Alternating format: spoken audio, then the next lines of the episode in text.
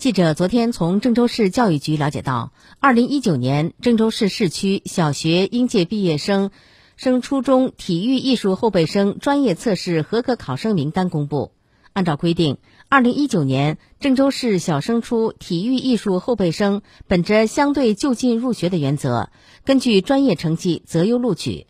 另据了解。从即日起，郑州市第二中学初中部二零一九年小升初科技后备生选拔工作开始。根据规定，郑州二中初中部今年计划招收科技后备生十名，将采用面谈和实操两种方式对学生进行评价。